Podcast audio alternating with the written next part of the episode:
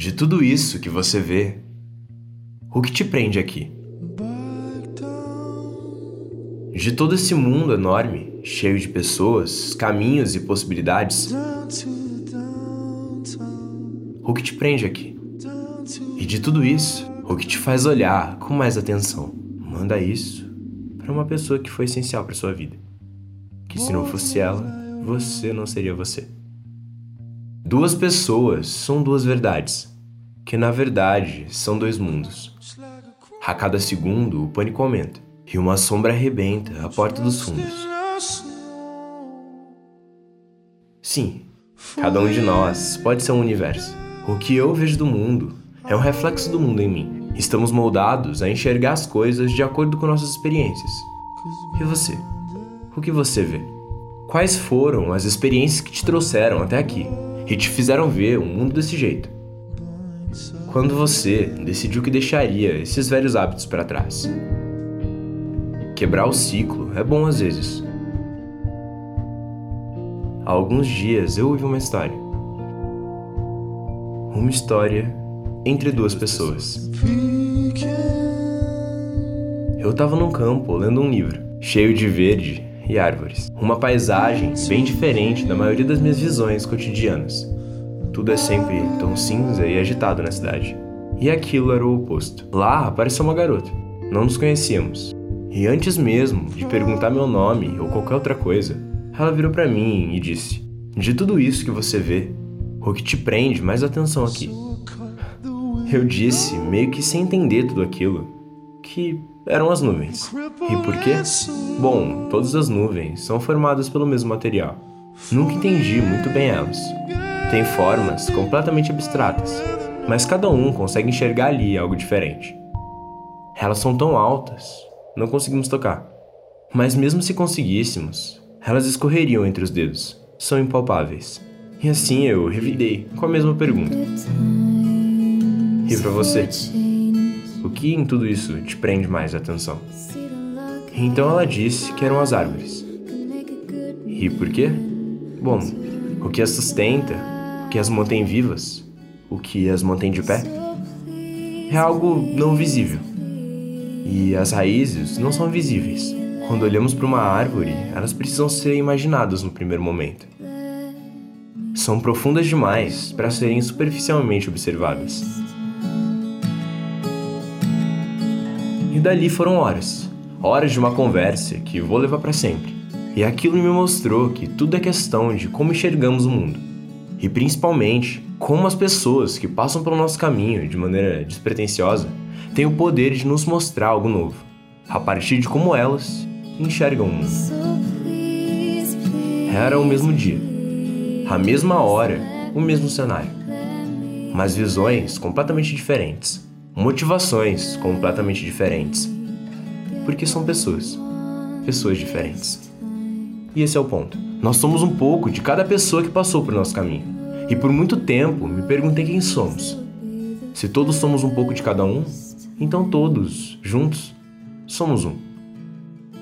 Hoje percebo que a individualidade se dá pelas variações desse mesmo um. E o privilégio de existir se dá em ser quem você é. Entre eu e você, há um abismo, mas também há uma estrada que nos une, e sempre podemos nos encontrar no meio desse caminho. O que te prende aqui? Essa pergunta é tão simples que pode passar despercebida, e vai muito além de um campo cheio de árvores, ou um céu cheio de nuvens. De todas essas possibilidades que você chama de vida, de toda essa imensidão que chama de mundo de tudo que já passou pelos seus olhos. O que realmente te prende aqui? Saber responder essa pergunta talvez seja a coisa mais importante. O que me prende? O que me prende aqui são os sonhos. Todos aqueles que ainda não realizei. Todas as pessoas que ainda não conheci. Mas principalmente aquelas que já me conheceram e mesmo assim decidiram seguir seu caminho comigo. Todos os conhecidos, sem exceção, foram um dia desconhecidos. Uma única conversa muda tudo uma pergunta. Pessoas vêm e vão, o tempo todo. Mas a verdade é que elas ficam. De alguma forma, sempre ficam. Uma parte delas se torna você. e uma parte de você acaba indo com elas. No fim, somos todos um. E precisamos aprender a realmente sermos um, antes de sequer pensar na hipótese de sermos dois. E hoje eu entendo isso. O que te prende? Quem te prende? Quem te chama a atenção? Descobrir o que te prende pode te libertar, por mais contraditório que isso pareça. Qual foi a experiência que te fez abrir os olhos e olhar para o mundo assim, exatamente como você o vê hoje? O acaso é surpreendentemente engraçado. Já parou para pensar, entre tantas possibilidades que há no mundo, tanta gente, tantos lugares, eu encontrei você. Faço parte do seu convívio e podemos fazer memórias, lembranças e histórias juntos. Já reparou também a quantidade de pessoas com quem você convive diariamente? E por que eu? Porque eu escolhi você. Porque você me escolheu para essa estranha cumplicidade. Uma vez, um amigo olhou para mim e me disse: Se não fosse você, eu não seria eu. E se não fosse eu, você não seria você. No fim é isso. Quem seria você se não fosse você? Quem seríamos se não fôssemos quem somos? Tudo está em ser e apenas ser. E ser grato por todos aqueles que nos ajudaram a nos tornar quem somos. Obrigado por ser você e por me ajudar a ser quem sou. I am my mother's only one. Manda isso para uma pessoa que foi essencial para sua vida.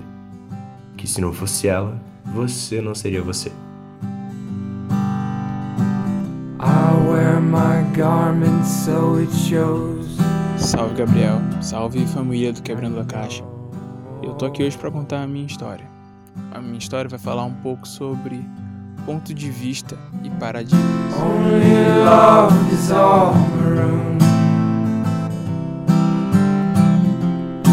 maroon. feathers on the flue. Nada, eu fui abordado por uma garota que estava na festa. Ela virou para mim e disse: De tudo que tu consegue olhar aqui, o que te prende a atenção? Eu fiquei surpreso com a pergunta, eu não esperava, demorei um pouco para responder, mas eu disse: As nuvens. Perguntei para ela de volta o que prendia a atenção dela e ela, sem hesitar, me respondeu que eram as árvores porque as árvores eram bonitas, fortes. O essencial delas era invisível aos olhos.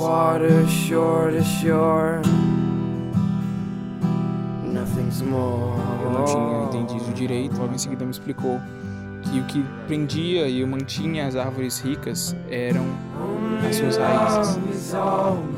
E as suas raízes ninguém via. Se a árvore tivesse as raízes finas e o corpo muito para fora, elas cairiam na primeira tempestade que desse. Nisso a gente continuou conversando sobre como ela via o mundo, sobre como eu via o mundo, sobre como ela achava uma chatice música clássica, sobre como eu já respeitava um pouco a música clássica com os tons melancólicos certos a gente conversou sobre como eu ficava quando eu estava triste, ficava calado na minha, e sobre como ela ficava quando ela estava triste. Conversava com os amigos dela sobre coisas que ela gostava para se distrair, para esquecer.